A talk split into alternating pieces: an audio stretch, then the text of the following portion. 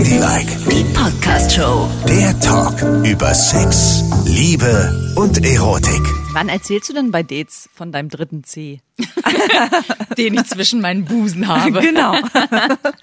Hier ist Ladylike mit Nicole und Yvonne. Ihr könnt uns folgen auf Spotify, auf iTunes, auf AudioNow, der ganz neuen Plattform, wo ihr viele, viele Podcasts findet. Schreibt uns bitte eine E-Mail an ladylike.show oder aber auch über Instagram, da findet ihr uns auch unter ladylike.show.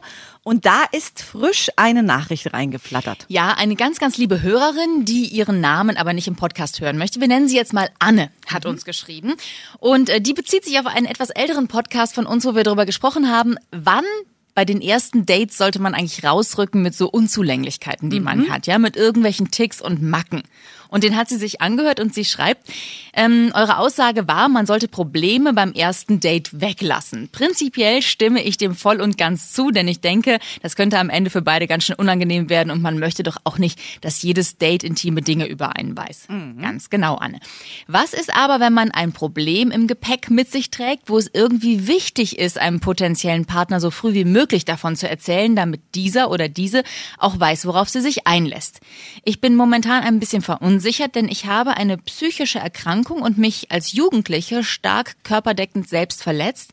Und es ist für mich nicht einfach, mich Menschen zu zeigen, bei denen es mir wichtig ist, dass sie kein falsches Bild von mir haben. Okay, das können wir natürlich verstehen.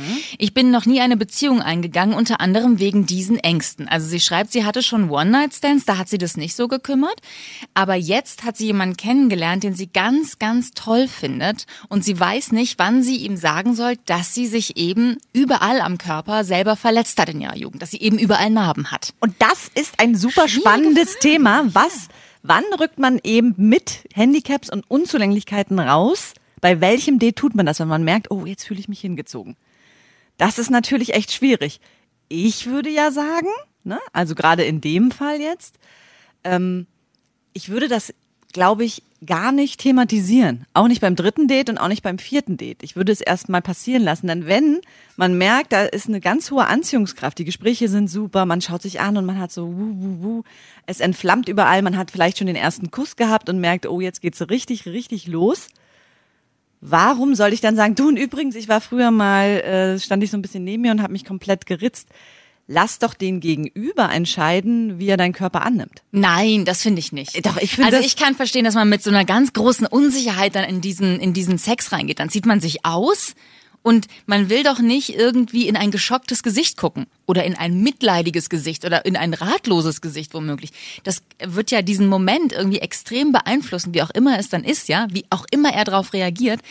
Das ist echt schwierig. Der kann so viel falsch machen. Ich würde ihn auf jeden Fall vorwarnen.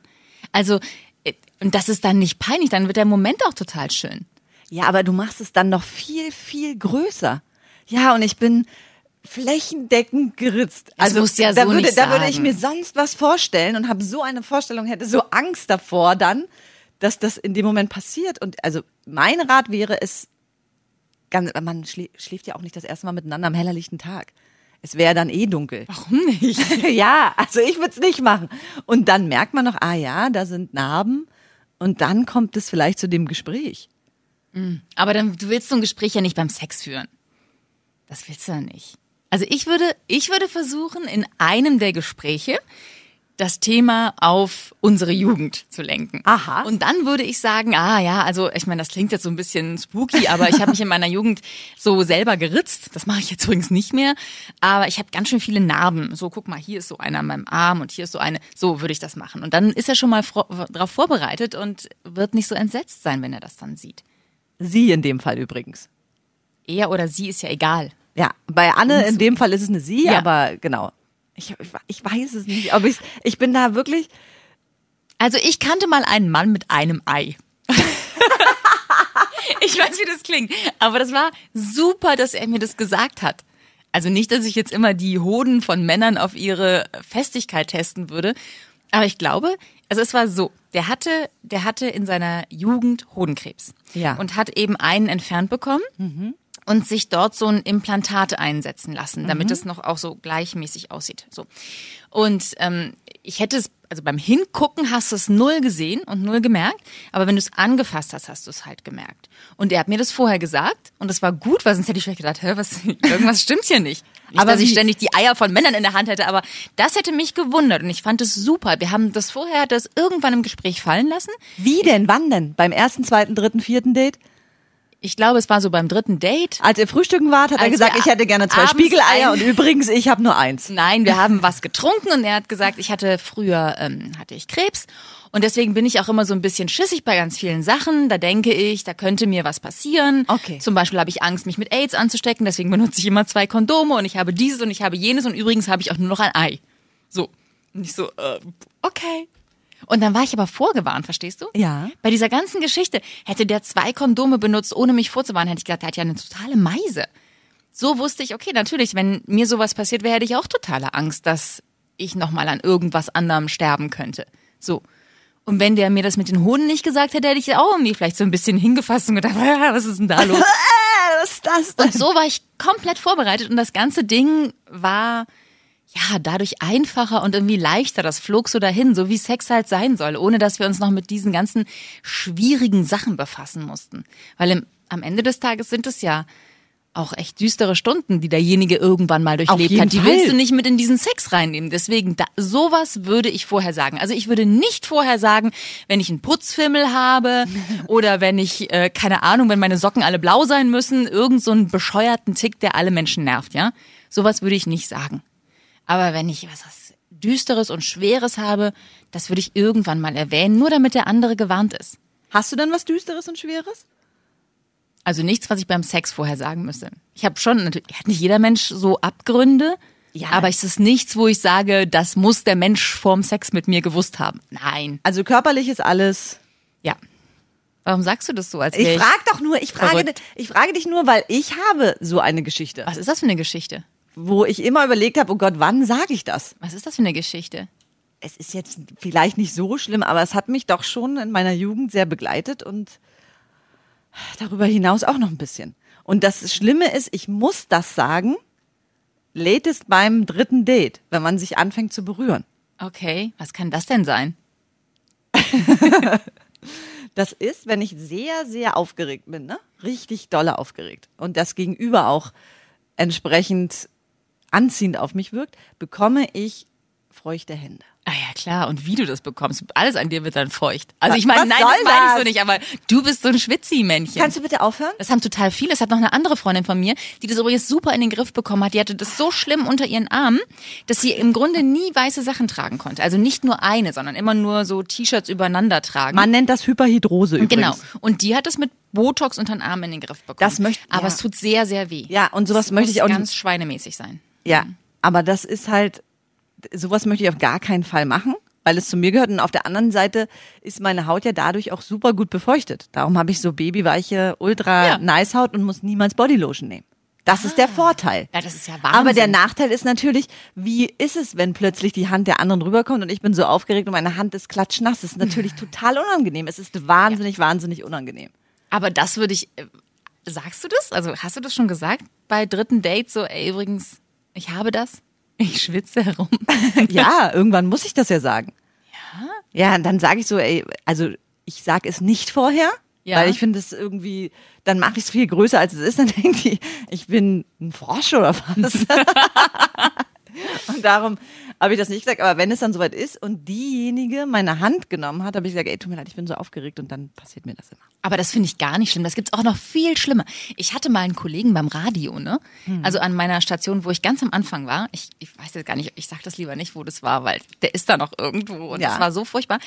Der hat so, auch nur an den Handflächen, so doll geschwitzt, dass das Wasser da rausgelaufen ist.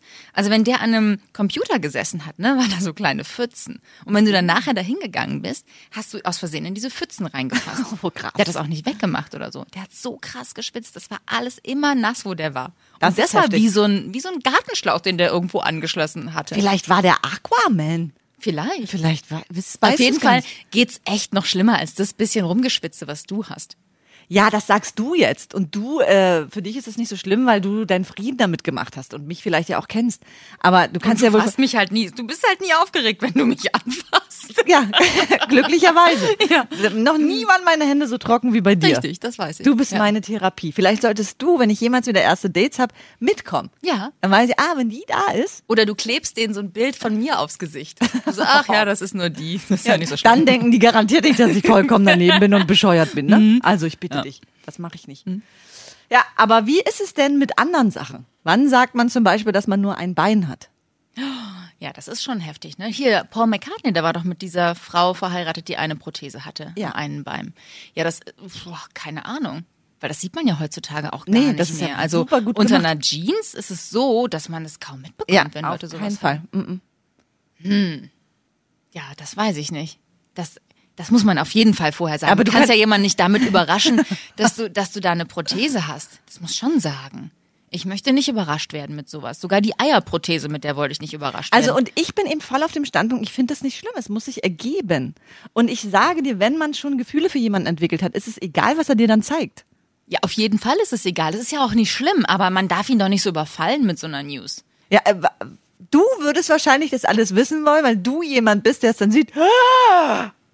und kurz so guckt. Naja, also wenn ich einem Mann die Hose ausziehe und der hat mir vorher nicht gesagt, dass er zum Beispiel einen Unterschenkel weniger hat, dann würde ich mich schon erstmal erschrecken. Und ich glaube, das würde jedem so gehen, dass er sich erschrecken würde. Ich meine, das heißt ja nicht, dass ich den Mann danach nicht mehr mag, aber ich hätte es halt gern gewusst.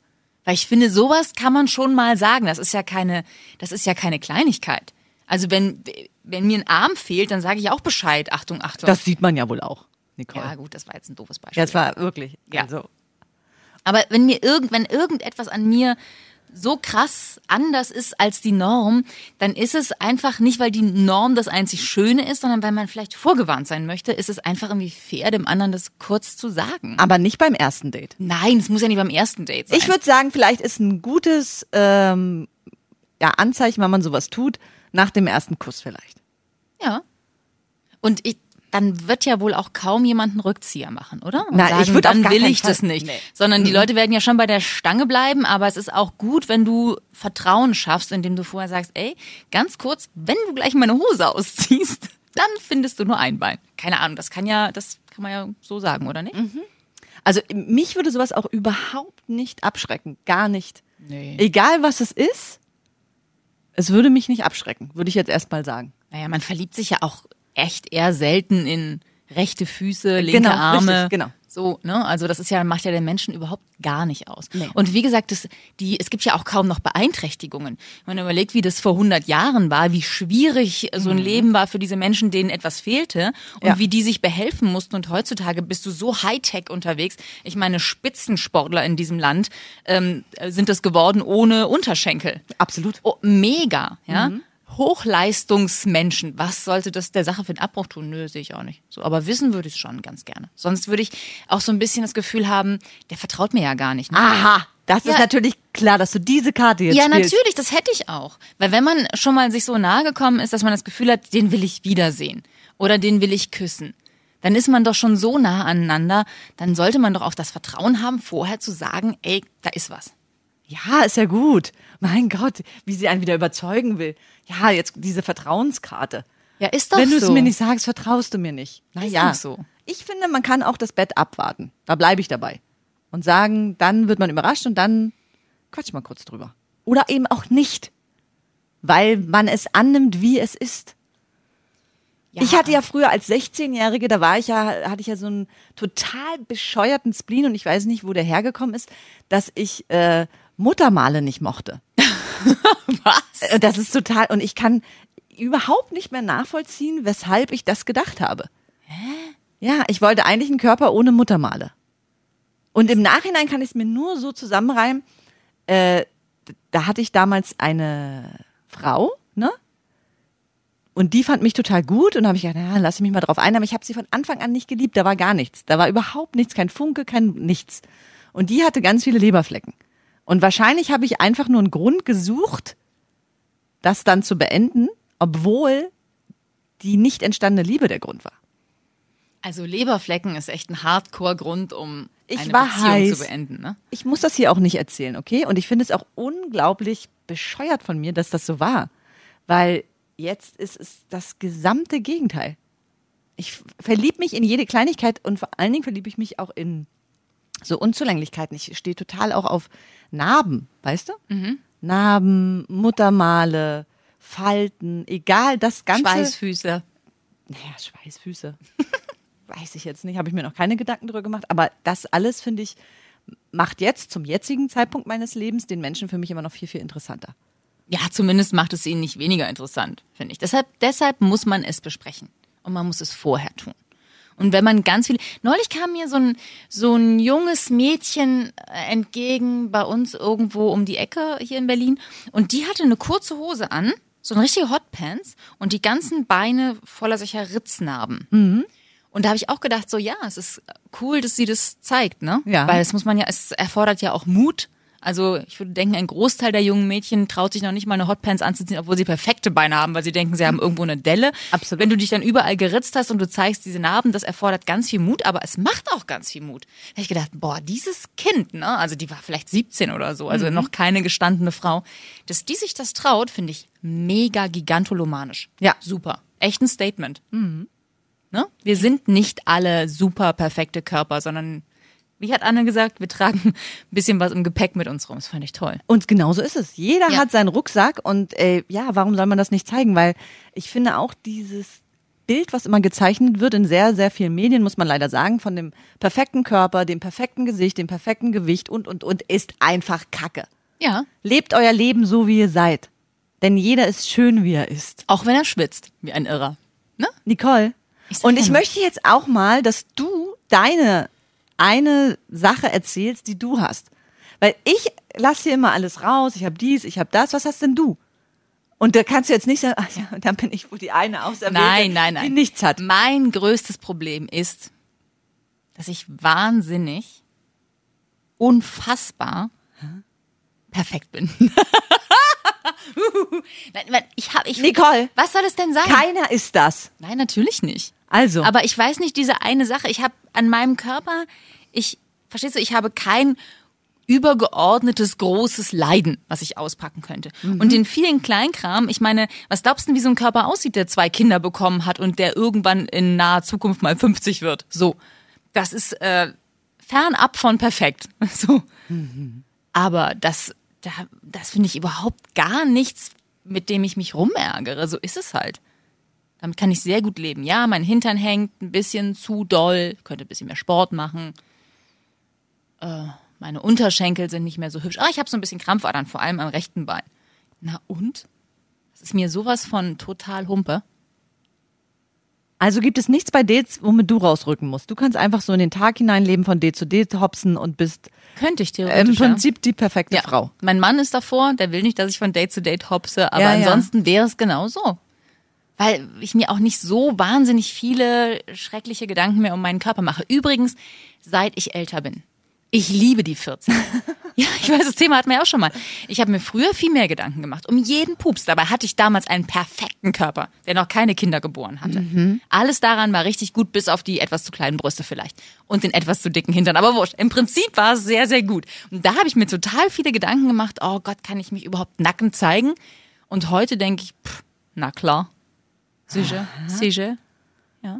Und hast du keine irgendwie besonderen Vorlieben für Unterwäsche? Gibt es da vielleicht noch einen Unterwäscheabgrund? Nein. Baumwollschlüpfer. Nein. Trägst du lange Nein. geringelte Socken? Auch nicht. Nein. Gar nichts. Nein. Das gibt's doch nicht. Was soll ich sagen? Ich bin so durchschnittlich. Du trägst keine BHs. Doch. Ich trage immer BHs, du weißt doch, ich mag Ja, das nicht, wenn diese Busen so rumwaggeln. Du hast eine gespaltene Zunge. Nein. Ich habe eine gespaltene Muschi. Ist es so? Hast du direkt wieder ja Spitzenfingerchen, Move. was?